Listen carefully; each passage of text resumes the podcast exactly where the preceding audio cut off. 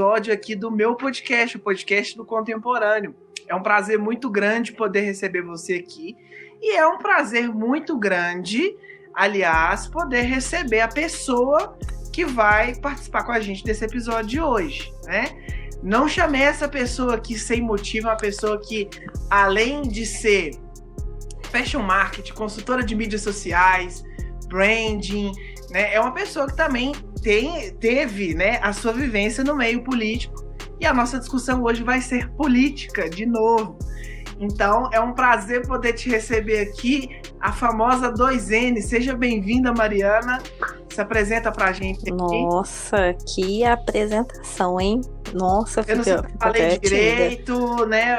É, se não falei, você pode me corrigir, porque este podcast é, eu não excluo erros. Então, aqui, se a gente errar, você pode me corrigir na hora mesmo, porque não tem problema. Caraca, eu fiquei até tímida, tá doido? É uma apresentação a essa altura, assim, a gente tem que, né? Poxa, fiquei sem palavras, a, eu diria. A convidada é digna dessa apresentação, então eu não fiz nada que você realmente não merecesse.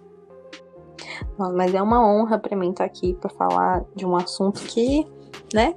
Eu gosto de eu gosto de conversar em rodas de amigos mas não é um assunto que eu abordo tanto nas minhas redes sociais, porque, né, é complicado.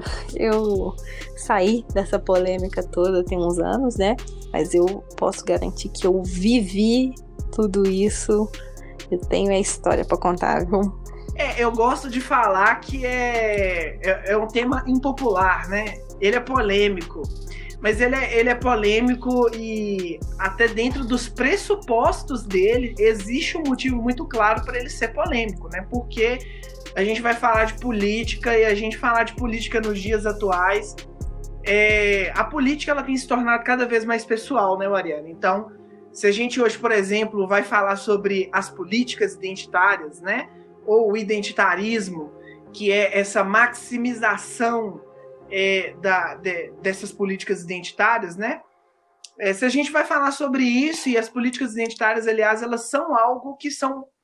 É, é, isso é pessoal, por quê? O próprio nome já diz. É, além de ser política, ela é identitária, ou seja, é algo que toca naquilo que diz respeito à identidade daquela pessoa, né, ao reconhecimento como ser humano daquele, é, é, daquele indivíduo, daquele indivíduo, né? Então, não é sem motivo que nós estamos trazendo essa discussão aqui. Nós estamos vivendo um período de polarização desse país já há alguns anos. Nossa, diga bota polarização nisso. Né? Bota né? polarização nisso. E um dos temas que eu tenho estudado né, recentemente Hoje a gente vai falar sobre essas políticas identitárias, né? Que é, inclusive, uma das razões, um dos motivos pelos quais nós estamos enfrentando esse momento de polarização, que, diga-se de passagem, não é nada bom para o nosso país. Se a gente está falando hoje sobre políticas identitárias, existe uma crítica, né? Nós não vamos criticar também o tempo todo. Quando a gente começar a explicar o que, que são essas políticas identitárias, as pessoas vão entender isso, ou pelo menos espero que entendam, né? Mas é, a gente vai também pontuar as coisas que foram realmente pertinentes dentro dessas políticas e o que já extrapolou os limites do campo da política, né? E o que já foi além de projetos de bem comum. Então, Mariana, eu já queria começar falando aí, dando oportunidade de novo para você, você, poder contar um pouco para a gente da sua experiência com política, né? O, o espaço é todo seu.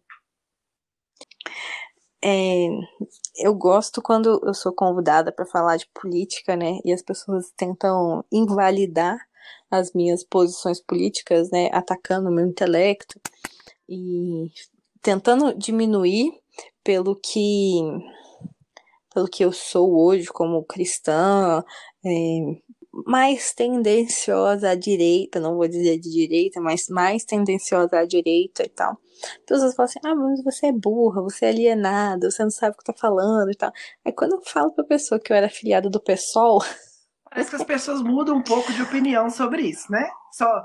O negócio fica mais embaixo um pouco, entendeu? Bem mais embaixo. Aí a pessoa fala assim, é, então, né?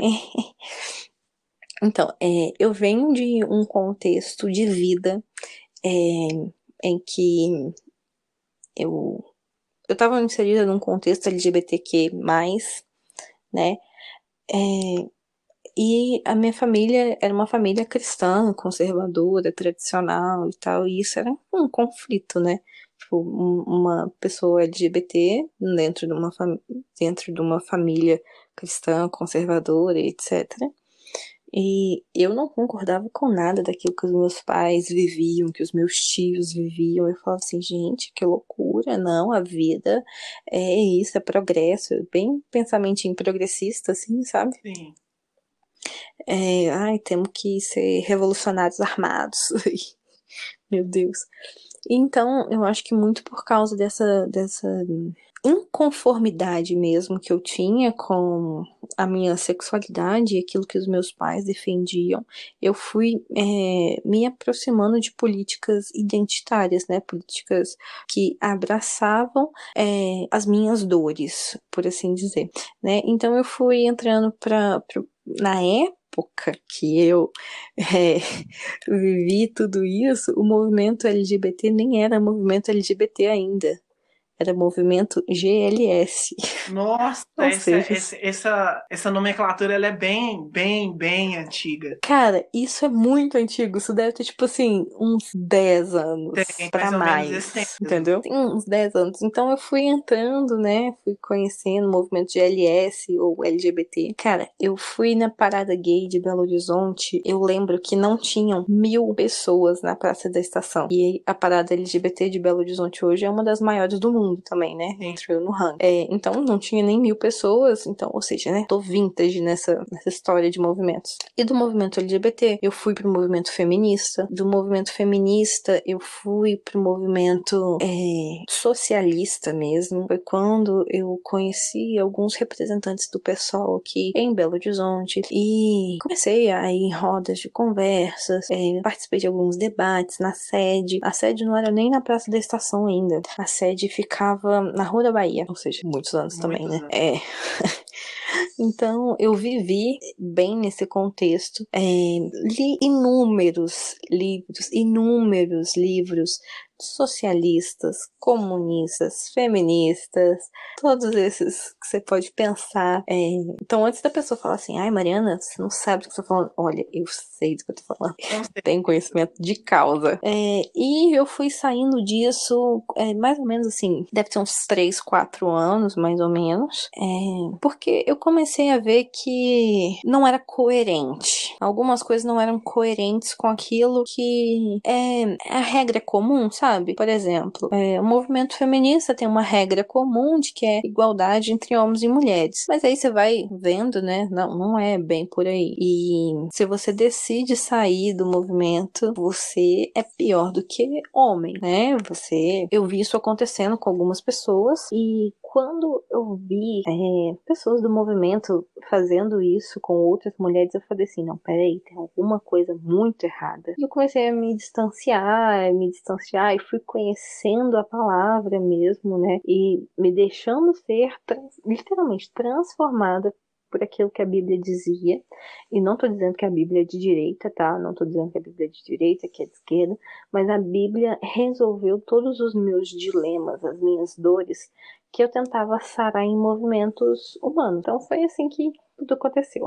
Já são, já tem bons anos, né? Você falou, você estima que seja em torno aí de mais ou menos uns 10 anos. Na verdade, assim, isso contando com que você é, é, se envolveu com essas questões de política e, e, e, grupos, né, específicos, como o grupo LGBTQI, mais hoje, né, que na época era GLS. Então, você tem uma vivência. Eu foi, você foi uma das primeiras pessoas que eu pensei quando eu comecei a planejar esse episódio, porque você, é, por a gente ser amigo e por tudo que a gente já conversou e que eu sei que você tem propriedade para falar sobre. Obviamente que a gente não vai estar colocando o termo lugar de fala aqui nessa conversa hoje, porque esse termo é um tanto problemático, eu diria, né? E é... para o assunto que a gente vai trazer hoje, a gente não pode exaltar muito essa expressão lugar de fala né? Então, eu não Até vou. porque no Brasil ela foi traduzida de uma forma errada, né? Sim. Se você for pegar quem realmente criou essa frase, eu não vou saber dizer agora quem foi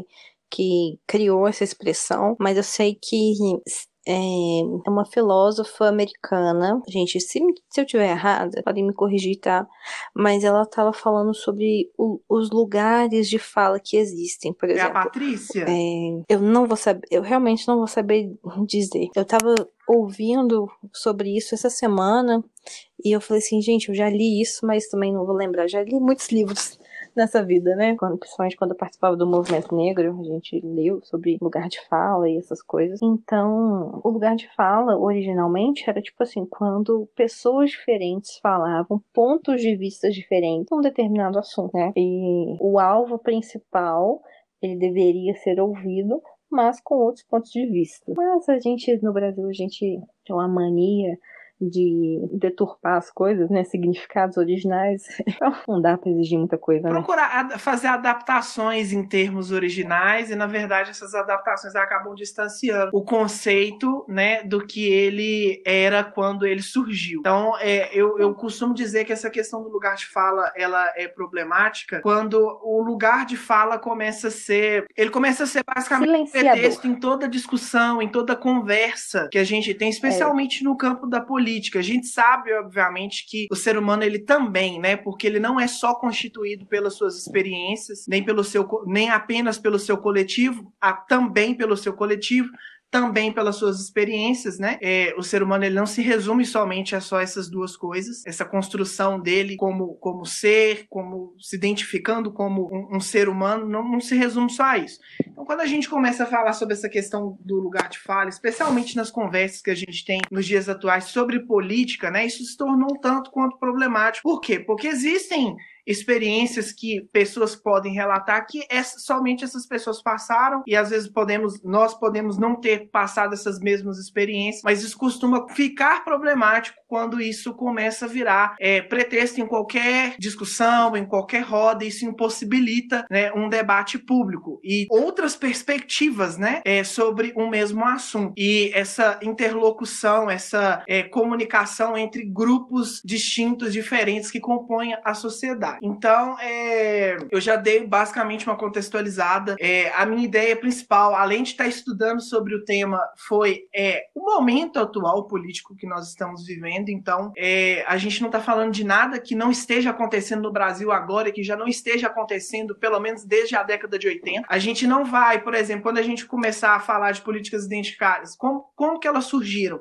escolhi falar como que elas surgiram, porque falar quando é, talvez seja um pouco complicado, porque desde que o mundo é mundo, basicamente, existem grupos que é, basicamente buscam reivindicar o seu espaço, buscam reparação histórica né, de danos cometidos contra é, é, a sua identidade.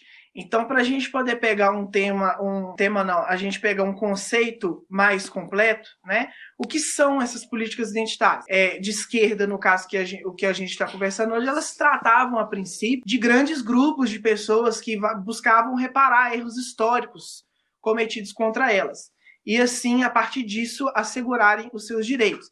Então, é uma forma de politização, de contraposições entre determinados grupos sociais que é, seus membros reconhecem que o seu pertencimento é compelido por aspectos da sua identidade. Então, por exemplo, é, é, algumas identificações são grupos de referência, comunidades, é, como aquelas baseadas em cor, sexo, orientação sexual, etnia, deficiências, dialetos, origem geográfica, identidade de gênero e etc.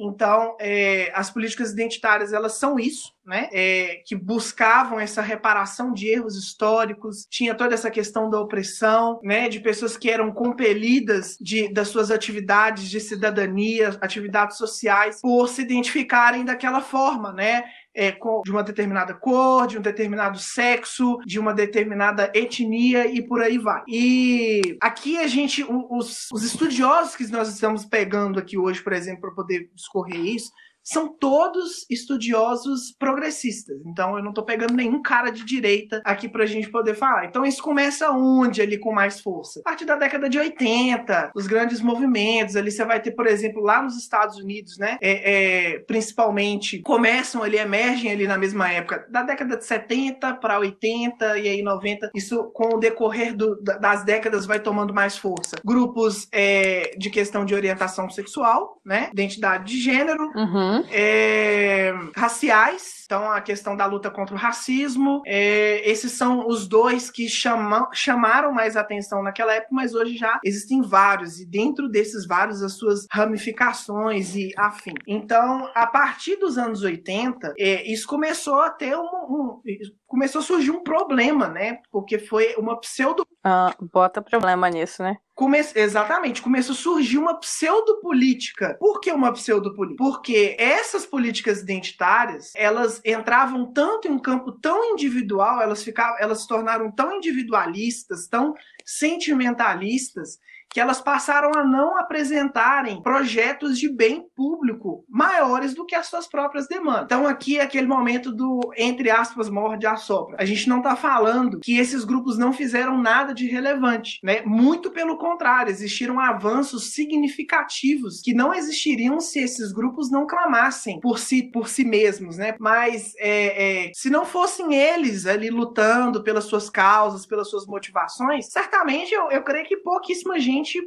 faria isso por ele. Então, existiram avanços significativos no que diz, no que diz respeito a nós entendermos esses grupos, nós respeitarmos as suas individualidades, as suas identidades, porém, esses grupos começaram a se distanciar um pouco do campo da política. Por quê? Porque quando a gente fala de política e trazendo o conceito de lá da Grécia, né, é polis, é, é bem comum, as pessoas se reuniam ali. Discussão pública, discussão né? pública e afim. Então, é, começou a dar um lugar a essa pseudopolítica que passou a não responder mais a, a projetos de bem público que eram maiores do que essas demandas, né? Porque a gente, a sociedade não se resume somente a esses grupos. Nós temos várias demandas é, cara. dentro da sociedade. É, o que, que acontece? O que, que eu, eu, vejo muito assim, né? Eu acho que quando esses movimentos surgiram, né, é, oficial, vamos dizer assim, de certa forma, oficialmente, com certeza foi uma forma legítima, cara. É lógico que os negros eles precisam ainda de voz, porque a gente é a sociedade ainda tenta calar eles, né, o tempo todo. É lógico que as mulheres precisam de voz, porque a sociedade o tempo todo tenta calar elas. E, e isso são coisas legítimas, entendeu? Lógico que a comunidade LGBT precisa de alguém que as represente, dê voz para elas. Estou usando esses três exemplos aqui porque são os mais comuns, os mais né? Notórios. Amplos, eu diria. Sim. É, lógico, isso tudo é, é, é muito legítimo. Só que a gente tem que enco encontrar um ponto em que, cara, política não, não é sobre fazer bem para um indivíduo, entendeu? A política é, o bem comum, é, discussões públicas, né? O tratado comum. Tem um livro que eu gosto muito, que é do professor Denis Xavier, né? Que ele escreveu alguns ensaios sobre a Ayn Rand, que chama Devaneios do Coletivismo. Ele meio que sintetizou alguns livros de filosofia dela, e nesse livro é, fala mais ou menos, assim, não, também não vou entrar muito profundo, sobre a loucura que é esses movimentos coletivistas, entendeu? Porque se você parar para ver, é uma loucura, porque você vai, você vai separando, né, esses grupos, você vai juntando eles e espalhando ao mesmo tempo. Por exemplo, é, vamos aqui no movimento feminista que é um movimento assim que eu tenho conhecimento de causa, né? Ah, legal, vou entrar no movimento feminista. Aí quando você entra no, no movimento feminista, você tem que decidir. Você vai ser feminista liberal ou você vai ser feminista radical? Beleza, você é feminista liberal. Mas e aí, você é feminista liberal é, economicamente ou você é feminista liberal socialmente? Tá, eu sou feminista liberal economicamente. E conservador é, e moralmente radical. Aí você já segregou um ponto. Ah, mas você é feminista radical negra ou você é feminista radical branca? Tá, eu vou ser do movimento negro. Ah, então você é feminista radical do movimento negro. Ah, tá, dentro do movimento negro você tem feminista radical trans, feminista radical cis, você tem, enfim, você vai separando até a menor partícula, que é o indivíduo, né? Então, acaba que esses movimentos, ao invés deles é, criarem políticas para grupos, né, eles querem criar política para indivíduos. E política não é para reparar dano ao indivíduo, né? Claro que o, a política ela serve para reparar danos à sociedade, não ao indivíduo. E isso é um conceito que a gente perdeu ao longo do tempo, o conceito de indivíduo e sociedade e etc.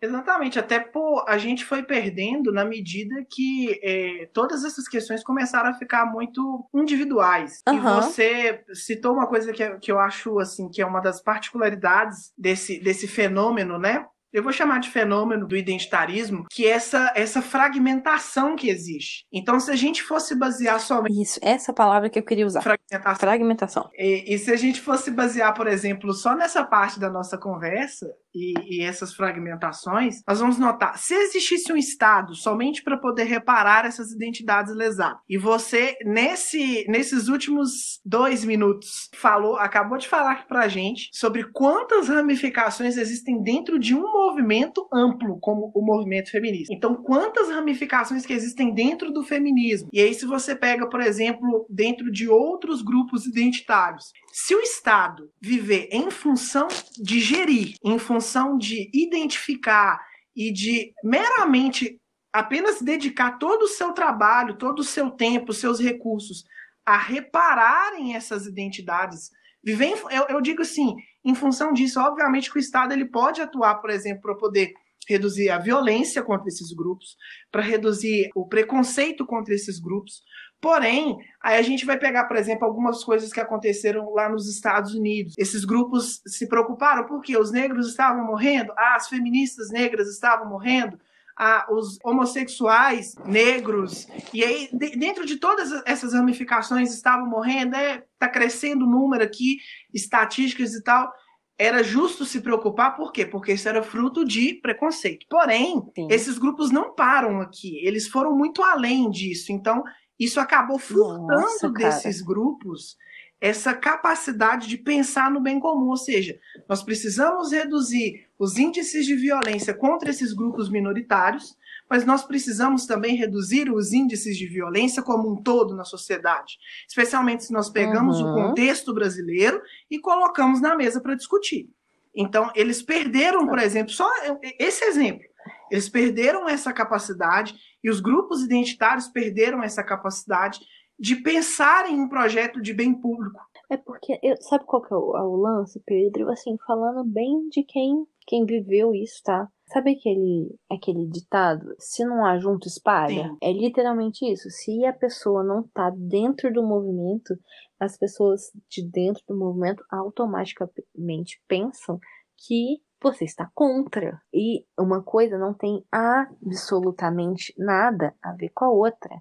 Por exemplo, nos Estados Unidos, né, quando teve aquele negócio do Lloyd Jones, alguns, é, alguns negros dos Estados Unidos tipo assim, não foram não foram até o fim nas manifestações, né? Claro que a comunidade negra comprou a manifestação, né? Comprou a briga mesmo, só que, tipo assim, chegou um nível que tava, tava extrapolando, né? E quando alguns negros decidiram, tipo assim, não, aqui pra mim chega, né? Tá aí, tá, a galera tá queimando o filme. Cara, tem vídeo. É só cinco minutos que você tiver no Twitter, cara. Cinco minutos que você tiver no Twitter, você vai ver vídeo de branco, né? Vamos deixar bem claro aqui. Oprimindo homens e mulheres pretos porque não estavam na marcha do Black Lives. Qual que é a lógica disso? É completamente é, é, chega a ser bizarro, na verdade, né? Aí e, tipo assim, brancos brigando, falando que, tipo assim, nossa, mas vocês deveriam estar aqui, então eu tô fazendo isso por você, porque você tá contra o movimento. Não tem nada a ver uma coisa com a outra. Não é porque você não, não tá que você é contra, entendeu? Mas esse conceito também foi um, um outro conceito que foi perdido, né? A galera acha que quem não ajunta espalha. E uma coisa tem nada a ver com a outra. É, aquela, é aquela visão. Se você. É, a gente está vivendo um período de, de, cancelamentos, né? Esse, essa expressão. Ah, falando nisso, esse, né? Esse conceito, Tá preparado para ser cancelado? Ficou, assim, famosíssimo nesse nosso tempo. Cancelamento, na verdade, não é de hoje. Mas exatamente por a gente estar tá vivendo uma, uma, um período muito característico, período político, o, o, cancelamento ele se tornou mais evidente. Então as pessoas começaram a falar, opa, peraí, o cancelamento já existia, mas agora eu vi que ele existe. Então nós precisamos. Agora a internet deu, deu poder. A né, internet deu notoriedade para isso, né? E também acentuou, porque, obviamente, se a gente fosse falar de relações interpessoais, você encontra com alguém na rua, tá conversando ali, esse nível de cancelamento que a gente tem na internet, dificilmente ele existiria na rua, normalmente. Porque se ele existisse na rua, a vida em sociedade seria praticamente insustentável, né? Porque as pessoas viveriam é. brigando, se batendo e se matando. Ba basicamente por isso. Ontem eu vi uma live sobre cancelamento e a Lara e o Ícaro falaram duas coisas muito interessantes. Que é tipo assim, todo mundo em algum momento vai ser cancelado, em alguma escala, né? Talvez cancelado pelo seu grupo de amigos, ou se você tiver mais seguidores, você vai ser cancelado por muita gente mas só é cancelado quem não é neutro. Quem é massivo, quem é pacífico demais, quem tenta agradar todo mundo, quem não é autêntico, essas pessoas não são canceladas. Agora, quem tem coragem de botar a cara a tapa, impor sua opinião, seja ela de direita, seja ela de esquerda, em algum nível você vai ser cancelado, porque a sua opinião vai ofender, é, ofender alguém, né? Eu acho que é bem isso que a gente começou falando, que as políticas identitárias elas mexem no ego da pessoa. Tem um livro que eu li também que chama Podres de, de Mimado. E, cara, é, lá fala sobre sentimentalismo tóxico quando a gente pega, por exemplo, um político de, de estimação. Por exemplo, se fala mal do político, tá falando mal de você. Nossa, cara, é bizarro isso. É biz... assustador, assustador. E, e sim, você pode olhar dos dois lados. Ver alguém falando Tipo assim, fala mal do Lula pra alguém que é petista. Você vai ver a pessoa ofendida. A pessoa fica ofendida como se você estivesse xingando a ela ou a mãe dela. Agora, do mesmo jeito, fala mal do Bolsonaro para alguém que é bolsonarista. A pessoa fica ofendidíssima. A pessoa fica assim. Mas é sentimentalismo tóxico, entendeu? A pessoa tomou para si um ídolo, que ela disse que não é um ídolo, né? É o, o salvador dela, né? Na verdade. É quem vai resolver todos os problemas dela. E aquilo ela toma para si, como se fosse para é, as suas próprias dores, né? Ela deposita sua esperança em alguém. E quando você ataca, entre aspas, né? Ataca, entre aspas, essa esperança, nossa, é como se você estivesse tirando o chão dessa pessoa. E a gente a gente no Brasil, a gente tem muito desse sentimentalismo tóxico, porque eu acho, isso né, é algo que eu, eu desenvolvi essa teoria de mim mesmo, não posso comprovar, mas eu acho que isso vem muito da época da nossa colonização, você acredita? Acredito. Tipo assim, é, é tipo o índio que olha pro branco, que tem o espelho, e fala assim, meu Deus, olha o que ele tem, que reluz e tal, e blá blá blá. E a gente meio que carrega essa memória, sabe? Uhum. Tipo, a gente olha para um, pra um político que, tipo, deu um espelho pra gente e fala assim: nossa, ele me deu o que eu mais precisava. Então nunca pode atacá-lo. E a gente carrega isso. A síndrome do espelho, eu diria. Se eu pudesse dar um nome. Quando esses movimentos surgiram e eles ascenderam, né? E até os dias atuais que nós estamos vivendo, esse movimento é um, é um, é um movimento que ele está muito presente e a força dele, principalmente, se concentra muito no meio acadêmico. Então, se a gente vai pegar ali é, esse contexto acadêmico das universidades, e o que a gente, até mesmo eu vivencio isso atualmente, é... Não, é um movimento extremamente elitista, Sim. né? Por mais que a gente, por mais que as pessoas digam que tá fazendo política pública para minoria, minoria não tá na universidade, é né? É muito restrito. As pessoas esqueceram isso. É muito restrito. Por quê? Porque eles, é, é, eles esses grupos eles assumem uma, uma posição de fazer defesa a essa, a, a, essa gente oprimida, a essa gente que não tem oportunidade, a essa gente que é marginalizada. Porém, eu vou fazer um paralelo rápido aqui, uma comparação, até com base numa entrevista recente do Emicida, né? Uma entrevista do Emicida para o Roda Viva, que para quem estiver assistindo, se não tiver, é, é para quem está escutando a gente, se não tivesse Alguém, não, você pode me dizer se o Emicida já errou alguma vez na vida ah, dele? Ah, difícil. Eu acho que não. Difícil. Eu acho que não. Eu também acho que não. Sou... Nossa, Gosto cara. muito daquele cara. É, na verdade, a gente não, não ele precisa... é inteligentíssimo, e a gente né? E até ressaltando o seguinte, a gente não precisa, Mariana, pelo fato da gente ter um determinado posicionamento, a gente não precisa só escutar somente aquelas pessoas que têm a mesma posição e pensam a mesma coisa. Obviamente que a gente não está defendendo, ah, nós tem que escutar todo tipo de babaca, todo tipo de idiota que existe por aí. Não. Mas eu acho que, assim, você tem que escutar os dois tem lados. Que escutar os dois lados. Como é que como é que você vai sair em defesa daquilo que você não conhece, né? Sim. né? Tipo assim, como é que você vai. Ah, eu sou de esquerda, mas eu não sei o que, que a direita defende, como é que eu vou me posicionar assim? Entendeu? É preciso conhecer, e, e, e dentro desse debate que a gente está tendo aqui. Tem que conhecer o inimigo, tem que conhecer né? o inimigo, né? Tem que conhecer quem é quem tem uma perspectiva, uma visão oposta à sua, porque o debate público ele é feito disso. Hoje, o que a gente tem aqui no Brasil, por exemplo, tratando de contexto na, no, no, nosso Congresso, é, as pessoas vão me perdoar se vocês não têm uma, uma, uma, uma visão como a minha. Então, hoje, aqui, o que a gente tem no Brasil, é, a gente não tem uma oposição. Até porque, se realmente nós tivéssemos uma oposição que conseguisse apresentar algo de relevante, alternativas, possibilidades, perspectivas, nós não estaríamos tendo essa situação polarizada tão grave, porque a gente não pode simplesmente dizer que a culpa de tudo que está acontecendo atualmente é do Bolsonaro. Se nós formos pegar não, intelectuais. É, é, ilógico isso, Sim. né? É ilógico. Se, se nós formos pegar, se, se, a gente for buscar intelectuais sérios, igual, por exemplo, eu estou usando aqui hoje como base para o nosso roteiro Vladimir Sarfatli, professor, professor da USP, é, filiado ao PSOL, um dos caras que é uma das grandes mentes hoje da, da, dos progressistas no Brasil. Da esquerda, né? Sim. Nós vamos pegar aqui. Pô, intelectualzaço de Sim. esquerda. Outro cara que nós estamos pegando aqui também, que é, é indica o livro dele, que é o, o Progressista de Hoje e do Amanhã. Né? Isso para todo mundo, né? Seja você progressista, não seja. É, eu acho que é uma leitura muito válida, que é o Mark Lillar, que é um americano lá uhum, que a gente chama aqui também. de esquerda, né? Esquerda, direita é uma nome... são, são classificações que só existem aqui, né? Lá são é. liberais e conservadores, então lá ele é um liberal.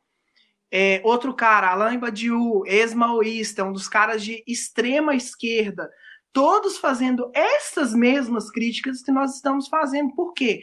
Porque esse identitarismo, essa, esse sentimentalismo, tirou a capacidade dessa esquerda apresentar projetos, né? E de Não, tirou a capacidade mais... de raciocínio. Para ser mais pragmático, de vencer eleições. É, não, vou te falar.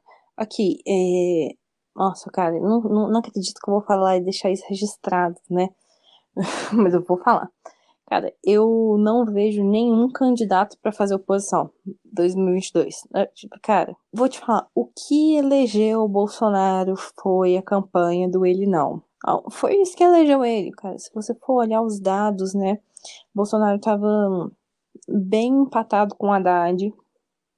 E aí surgiu a campanha ele não, né? Que é quando as mulheres falaram, ah, ele é machista, ele isso, ele aquilo, nananã. Cara, na outra semana da pesquisa, cara, ele subiu 37 pontos percentuais. É muita, é muita coisa, coisa, Pedro. Tipo assim, isso dentre as mulheres. Ou seja, o ele não foi o que elegeu ele, entendeu? Porque é tipo aquele negócio assim: não olha pra maçã, não olha pra maçã, não olha pra maçã, não olha pra maçã. Olhei pra maçã.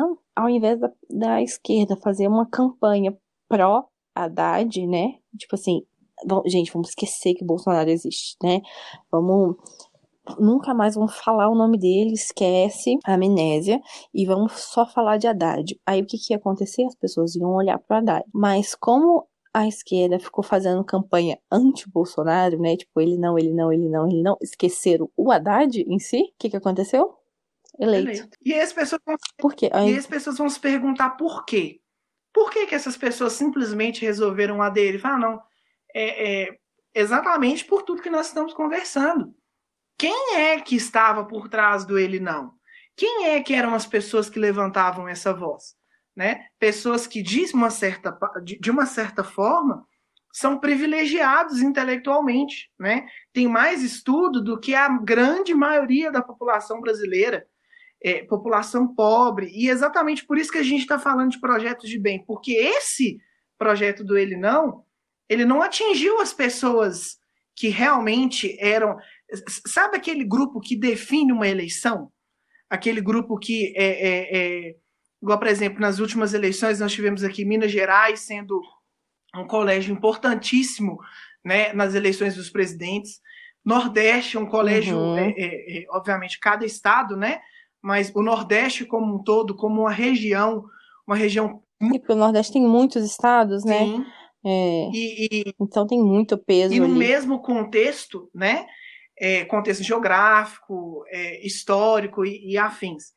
Então, quando a gente está tá tratando dessas questões, nós estamos falando, por exemplo, hoje desse identitarismo instalado na nossa política de uma esquerda ineficiente, que não consegue apresentar resultados, que não consegue apresentar projetos. Eu vou lembrar, por exemplo, da campanha é, presidencial de 2018. É, o grande projeto do Haddad para fazer frente ao Bolsonaro no segundo turno foi falar que ia abaixar o gás de cozinha a um preço irreal no primeiro dia de mandato dele. Falou, gente, é, dadas as condições econômicas do país, isso não seria possível. Gente, é um negócio ilógico, né?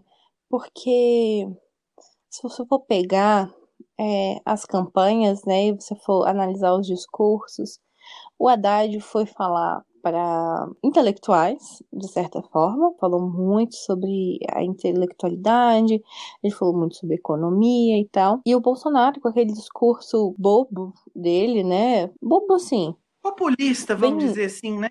Bem populista, né? Ele falou na dor de todo mundo, cara. É, ele falou sobre crime, ele falou sobre tá cansado da população ser escravizada e tal. E isso foi alcançando quem decide a eleição, entendeu? A pessoa foi falando assim, nossa, então ele vai resolver meu problema, né? E, enquanto isso, a, quem decide a eleição não tava nem entendendo o discurso do Haddad. A pessoa falou assim, ah, isso vai me ajudar em quê? Por isso que o Lula se elegeu também duas vezes, porque o Lula tinha um discurso que conversava com a população. E né? exatamente né? por ele falar. Hoje eles não conseguem ainda sair da sombra de quem foi o Lula, porque ele foi o, o ele foi o, o, cara nesse sentido. O Lula ele veio de é, lá e, e vou te falar, E eu vou te falar, o Bolsonaro tá, tá tipo chegando lá, entendeu? Não chegou não, mas ele está chegando lá no sentido de conversa com a população, conversa com quem decide a eleição, né? Então a gente tem aí dois, entre aspas, ídolos nacionais. A gente tem Lula e a gente está criando o ídolo, né, Bolsonaro. Porque nas entrevistas fechadas que normalmente vazam e tal, Bolsonaro fala diretamente com o eleitor dele, que ele reforça todos os ideais de quem elegeu ele. Ele fala assim, cara, eu ainda sou esse cara que vocês me elegeram.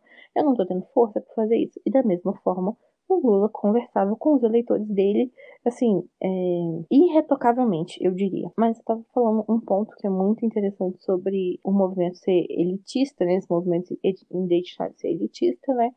É, que é muito engraçado, é, falando sobre eu falo muito sobre as minhas vivências, né? O, os movimentos, eles são meio anticristãos, os movimentos de esquerda, assim, eles têm um certo, uma certa giriza, né? Vamos dizer assim. Do conservador, do cristão e tal, porque, né, o estereotipo. Só que, por exemplo, falando de, do movimento feminista, que é um movimento que eu vivi, né, é, vivi por muitos anos. O movimento feminista é, tem muitas pautas sobre a mulher periférica. Só que sabe o que acontece? Esse discurso fica dentro das universidades. A mulher periférica está sendo discutida dentro de uma faculdade, mas sabe quando ela vai pisar numa faculdade? Não vou dizer nunca, né? Uhum. Mas dadas as estatísticas, é quase nunca. Então, o discurso para proteger, para empoderar a mulher periférica não chega nela. E sabe o que é engraçado? O movimento tenta cancelar a, a igreja e etc. Só que a igreja está dentro da periferia há muitos anos, cara, há muitos anos, dando voz para essas mulheres. Por isso que você vai dentro de uma favela, você vai dentro de uma comunidade, você vê dez igrejas pequenininhas e a maioria delas é cheia de mulheres pastoras, missionárias, entre outras nomenclaturas, né, que as igrejas dão. Sim. Por quê? Porque a, o movimento feminista não chegou lá, mas a igreja chegou lá e deu voz para essa mulher, deu cesta básica, deu comida, ajudou ela a criar os filhos. O movimento feminista fala que a religião é, os movimentos de esquerda, na verdade, né, falam que a religião é um ópio da sociedade, etc, blá, blá, blá, blá, blá. E, cara, quando você vai ver a religião tá dando voz a minorias. E você. Como você, que você bota isso na balança? Foi um, um negócio que me deixou muito em choque na época. Eu falei assim, cara, como é que a gente coloca isso na balança, sabe? Eu nunca vi. É, já participei, em, assim, acho que em Belo Horizonte já fui em mais de sete para oito grupos de feminismo não roda de conversa, grupos mesmo. E eu nunca vi nenhum deles subir favela para conversar com a mulher. Tipo assim, sei lá, fazer uma semana de educação sexual para meninas, adolescentes hum. periféricas, né? Nunca vi. Se, hoje em dia eu sei que acontece, mas a escala é muito pequena. É, mas na época que eu estava inserida, era uma discussão de universidade se você não tinha o mínimo acesso à educação, você não podia participar dessas conversas. Você não era bem-vindo, você não era bem visto ali, né? Uhum. Esse movimento é muito elitista e, por ser elitista, a gente fica discutindo sempre ideias, ideias, ideias, ideias, ideias, ideias, ideias, e a gente esquece. Eu tô usando a gente, né? Porque, enfim, dá pra entender a gente esquece de fazer o que política deveria fazer, né? Que é oposição de ideias, né? É, a gente está discutindo as ideias para atacar pessoas, ao invés de discutir ideias para atacar ideias, sabe? Uhum. A gente discute ideias e ataca pessoas, ao invés de atacar as ideias. Sim. Né? A política deveria ser isso, mas ela virou muito um ataque pessoal que as pessoas estão nesse sentimentalismo político que é doentio. Uma frase que eu gosto muito que é: Eu não tenho compromisso com o erro. É, se a pessoa vem discutir uma ideia comigo e eu vejo que a minha ideia é errada, eu não tenho problema em voltar atrás com isso. Só que hoje o sentimentalismo político ele é tão top quando se ataca uma ideia para estar, né, matando a pessoa. Mas é porque em tese, em, em tese você tá fazendo isso, né? É. Exatamente por, pelo, pelo que a gente está tá discutindo. Hoje em dia, você tocar em assuntos como esse, as pessoas elas ficam ofendidas porque é, a, a, política já não é mais sobre tudo, a política é sobre mim. E aí que entra uhum. aquela ideia, por exemplo, mas a, a questão do, do, dos direitos máximos e dos deveres, deveres mínimos. Dos, dos, deveres mínimos. Do então, o que, que isso. Bruno Garchagen. Exatamente. Maravilhoso. Cara muito. Livraço. Muito, livraço. Muito necessário, assim, sabe? Eu gosto muito dele, gosto muito da Mariana também. Cirúrgico, é, eu diria. Cirúrgico. E aí, o que, que isso começa a criar nas pessoas? Isso começa a criar exatamente essa questão de. É, é, o que era antes reparar um erro histórico, o que era antes ter voz, o que era antes conseguir coisas que eram necessárias para mim que eu não tinha, passou a ser basicamente é, é, é, um estado terapêutico né, que eu gosto de dizer, uhum. e tem outros autores também que chamam. Então, o Estado ele vai basicamente ser o meu terapeuta, então ele vai ficar por minha conta, ele tem que resolver todos os meus problemas. Eu tive discussões recentes agora, por exemplo, até com colegas de trabalho sobre essa reforma administrativa que tem suas controvérsias, eu não vou deixar de ressaltar isso aqui, mas como algo que nós estamos precisando. E aí, por exemplo, urgente urgentemente. E aí, quando você pega, por exemplo, essas pessoas que eu tive a oportunidade de discutir, né, falo, não, eu não defendo porque tem uma casta ali que está sendo beneficiada disso. Assim, ninguém está dizendo que não está. E como se nada no Brasil, se, e como se as coisas no Brasil não funcionassem dessa forma. Então, nós sabemos que na reforma trabalhista paga a maioria, está pagando a maioria, na reforma previdenciária está pagando a maioria, na reforma administrativa vai pagar a maioria. E, obviamente, que sempre, infelizmente, vai existir aquele grupo que vai se beneficiar. Isso é até conversa para outros podcasts que nós precisamos apresentar, aliás, uma alternativa para isso. Mas é, é, quando eu estava conversando, por exemplo, sobre isso com alguns colegas, alguns colegas acharam absurda a minha posição. Assim, poxa, você está defendendo. Eu hoje trabalho numa empresa do Estado, né? Então as pessoas acharam absurda a minha posição. Falei, poxa, você está defendendo o um negócio, desculpem a palavra, está fudendo com, com, com, os, é, é, com os funcionários públicos, isso, aquilo, outro, mas, gente, a gente precisa entender. Para o Estado funcionar, para as coisas funcionarem, se a gente pensando num projeto a longo prazo, algumas coisas elas têm que começar a acontecer, né? E, e, e algumas coisas têm que começar a acontecer para ontem. Olha, eu vou te falar, então, por pra... mim, privatizava tudo, entendeu? Só ia ter polícia, saúde e educação. Só essenciais. Só. De resto, privatiza e tudo. Aí, assim, dentro dessa discussão dos direitos máximos, do, do, dos deveres mínimos, né? Algumas pessoas têm confundido, às vezes achar que como que eu posso contribuir para a sociedade, o que que eu vou aprender, o que que eu vou fazer é, para que é, é, esse debate seja acrescido, ele possa ser melhorado, aprimorado, para que ele fique um debate eficiente, consiga fazer a sociedade evoluir. Como que é, o que, que eu posso fazer para servir o meu país? E as pessoas confundem isso, né? E aí tem até um exemplo do Ronald Reagan, por exemplo, lá nos anos 80, quando, se não me falha a memória, quando ele era é, o presidente, acho que era essa mais ou menos a década que ele foi presidente lá nos Estados Unidos, e, e as pessoas começam a confundir isso com nacionalismo barato, né? É, cara, que é quando esse nacionalismo barato que é, é ressaltar né, os abusos é, cometidos pelo, pelo poder nacional e etc, né? Sim, sim, e, e, erros que aconteceram ao longo né, de toda a história, o nacionalismo, vou, vou citar só dois, fascismo, nazismo, né? Ambos Cara. tinham uma raiz nacionalista. E, e as, só que as pessoas estão confundindo isso, porque do, é, o que nós precisamos entender é que nós desempenhamos funções como indivíduos dentro da sociedade, funções que cada, às vezes as pessoas simplesmente ah, não faz, faz, faz diferença. Faz, as individualidades elas fazem diferença de, dentro desse mosaico de diferenças que compõem uma sociedade como um todo. Uhum. Então a gente precisa recuperar isso que a gente precisa entender melhor né, o, que, o, o que é essa taxa de contribuição que eu posso dar para a sociedade. E aí você que está lendo o livro vai poder falar melhor sobre também o que, que ele fala. É, a política está se resumindo né, no que, que o Estado pode fazer por mim, como que ele pode me proteger, como que o Estado vai me resguardar, como que o Estado me assegura, é, como que o Estado vai me prover, como que o Estado vai me sustentar e tudo isso, né? E a gente quer todos os direitos.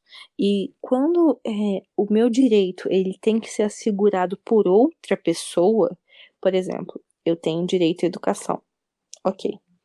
É, mas se esse direito ele tem que ser fornecido por um, um terceiro, né? Alguém tem que ir lá e me fornecer educação. O que, que eu tenho de dever com isso? Né? Quais são os meus deveres?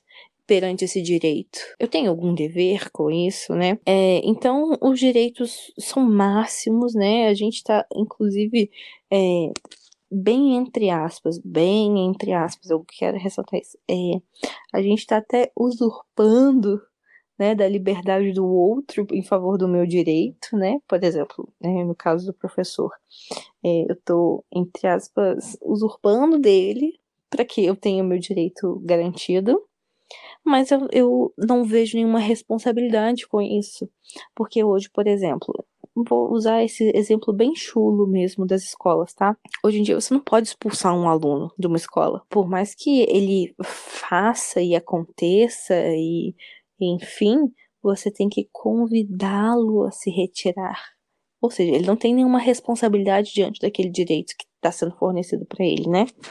Sim. Por exemplo, o, o aluno está conversando dentro de sala de aula e ele tirou nota vermelha nas últimas, nos últimos dois bimestres.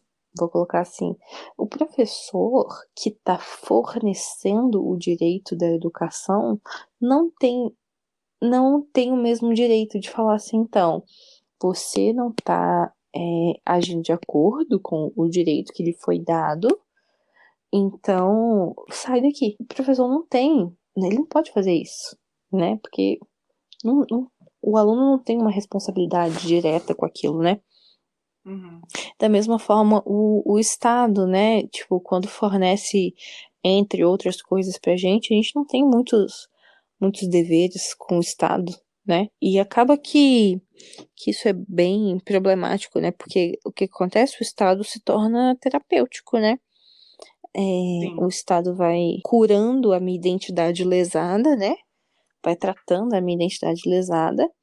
E quando isso acontece, cara, significa que a gente literalmente faliu politicamente. A gente é, abandonou literalmente o significado de política né? Quando o Estado Sim. serve só para me servir, pô, eu abandonei o significado de política. É, é o, é o distanciamento desses conceitos, né? Conceitos que foram tão desenvolvidos ao longo da história, mas eu abandono desses conceitos. Uhum. E, e aí, para a gente poder mesmo fechar toda a nossa discussão, o que, que nós precisamos aprender com o tempo que nós estamos vivendo? Nós precisamos aprender que o, Aí até um papo que a, a, a, galera vai até meio que zoar, né? Vai falar assim, pô, que papo coletivista e tal.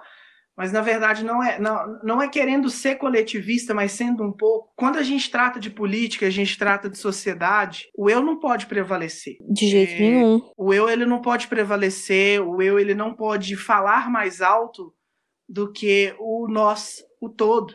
E é exatamente essa a contradição muitas vezes desses grupos que se isolam, que se fecham dentro das suas bolhas, que não têm convivência com outros grupos, que não se constroem, não aceitam outras perspectivas muitas vezes, né, é, que taxam, que rotulam, né, exatamente por serem muito individualistas. E, e eles estão falando, não, mas a gente está aqui para defender o direito dos outros, mas na verdade o que a gente quer é que as nossas identidades próprias sejam reconhecidas e que o Estado fique reconhecendo isso o tempo todo, ao invés de a gente pensar em um projeto de bem comum. Então, se nós vamos falar sobre homicídios, nós precisamos não somente falar dos homicídios das é, mulheres trans negras, nós precisamos falar de índices de homicídio contra as mulheres ou feminicídio, nós precisamos falar de índices de criminalidade. Sim nós precisamos tratar assuntos na sociedade da mesma forma que a gente trata muitos assuntos de uma forma particular, porque às vezes precisa, às vezes é necessário um debate. É, índices começam a apontar ali que está aumentando muito um tipo de problema em, contra um determinado grupo. Isso precisa ser coibido, mas o Estado não serve só para coibir isso. Né? O Estado, a função dele é trabalhar para que seja assegurado o bem comum, o bem público. E é isso que está distante dessa realidade que esses grupos têm vivido hoje e vi viveram durante todos esses anos e estão vivendo hoje aqui no Brasil. Então a gente precisa começar a parar para pensar que o debate público que nós estamos minando com as nossas individualidades, que nós estamos minando com o nosso ego, com a nossa identidade, com o nosso identitarismo, né? Esse debate ele é importante para fazer com que a nação cresça. Então, se ter o Bolsonaro no poder ruim, por que nós não podemos debater e nós não podemos apresentar um projeto que seja melhor do que está vigente? Por que, que nós não podemos utilizar de mecanismos convincentes, baseados em fatos, baseados em números, baseados na realidade, para refutar ideias que nós consideramos inválidas, vamos dizer assim? Então nós precisamos aprender que o debate público ele tem um valor. Né? E nós precisamos Sim. nos aproximar desse debate e tratar o outro com respeito. Isso vale para ambos os lados, tá? A gente vê essa cultura do cancelamento nos dois lados, isso não é unânime de uma galera só. Então a gente precisa aprender a observar, a trazer de volta, a resgatar o conceito original de política e a gente precisa aprender que o eu não pode prevalecer sobre o todo. Na política, ele não pode prevalecer. Exato, cara. se ele prevalece, nós distanciamos do bem comum e aí a gente cai na situação que nós estamos vivendo hoje. É, esse foi o nosso papo, papo longo, não? Pô, se deixar, eu, eu a gente vira a, noite. a madrugada. A gente vira a madrugada. Vira a madrugada. Que, aliás, nós estamos gravando de madrugada. não sei que hora que você vai ouvir. É. Né, Deixa eu ver episódio, que horas mas são. nós estamos gravando de madrugada. Agora são 1h15 da manhã. São exatamente 1h15 da manhã. 1h15 da manhã. E se deixar, a gente vira, porque é, além de ser necessário, né, para quem gosta de política, é gostoso de discutir. Então, é, nossa, muito... eu e você, então, Pedro, a gente vai até. A gente vai, a gente tem que se controlar, porque senão a gente. Jesus. A gente perde. A gente já virou uma madrugada com questão de política. Sim. Várias vezes. Várias vezes. Diga-se de passar. Várias vezes. E é isso. É, eu queria dizer mais uma vez que, Mariana, ter você aqui no meu espaço, né? Você, logo que logo você, que tanto me admira, que é, e que eu admiro e é minha amiga, né? É de dentro da minha casa, sou de dentro da sua casa e conheço um pouco da sua história. Obviamente que eu não peguei todos esses anos que você compartilhou com a gente aqui, mas conheço da sua história. E é uma honra muito grande poder te receber. Poder... Foi uma honra muito grande poder te receber aqui. Tá? Prazer todo e meu. eu vou deixar o espaço aqui para você colocar suas redes sociais, você falar aí onde que a galera pode te seguir, né? Fica à vontade aí, é o momento Olha, jabá. Como o papo foi muito denso, a próxima vez, Pedro, me chama para comentar notícia dos famosos, é, algum meme, alguma coisa cultura assim. Cultura pop, cultura é. pop, você vai dar pra gente comentar. Porque foi denso, né, o papo, as pessoas não precisam achar que eu sou chata, assim. É, então, gente, é, todas as minhas redes sociais são arroba 2Ns. É, nas minhas redes sociais eu não falo de política, tá? Eu falo muito sobre é, marketing, redes sociais, consultorias, é, como melhorar o seu posicionamento nas redes sociais, etc, etc, etc. É, essa é minha especialidade, esse é meu trabalho. Então, se você quiser conhecer, aqui não tem um arrasta para cima, né? Mas não, você não pode ir no arroba 2Ns em todas as redes sociais. E é isso aí, gente. Eu quero agradecer você que permaneceu até o final aqui com a gente. É, espero que você tenha gostado do que a gente compartilhou aqui. É, deixar mais uma vez bem claro que o contemporâneo está aberto. Você pode ir na DM, você pode fazer perguntas, você pode é, colocar questionamentos, você pode fazer o que você quiser, tá? É que eu sou todo ouvido. Vocês não podem Só o contemporâneo. a mesma coisa da Mariana, porque a Mariana já deixou bem claro que ela não fala de política no Instagram dela. Então, lá não oh, é E outra coisa, eu tenho é exatamente isso mesmo, Pedro. Eu tenho uma teoria, gente. O meu perfil não é democrático. Você não fala o que você quiser no meu perfil. Se você quiser discordar de alguma coisa que eu disse aqui, você faz o seguinte: discorda na sua casa. Tá bom? Fácil. Só isso. Só é isso. assim que eu, que eu muito lido. Fácil. Muito fácil discordar na sua casa. Eu, é, literalmente morde as costas, né? É, tá ótimo. Morde as costas. Quem quiser discordar de mim, pode discordar na sua casa. Que aí você discorda na sua casa, eu concordo na minha, tá tudo bem. Meu perfil não é democrático. Tá Se certo. você vier discordar de mim, como pode acontecer, você tomar um bloco. E a gente não quer isso, né? A gente quer manter a amizade. Não, é, a gente quer, a gente quer manter ser pessoas saudáveis. Pois é, é. Gente, mais uma vez, muito obrigado. Beijo, Pedro. Foi um prazer. Prazer foi todo meu, Mariana. Espero que próximo papo aqui, eu não vou te chamar para falar de política, não. Vamos falar sobre cultura pop. De memes. ser mais, mais leve. E. Tá bom, então. Muito obrigado mais uma vez. Fiquem com Deus e até o próximo episódio do Contemporâneo.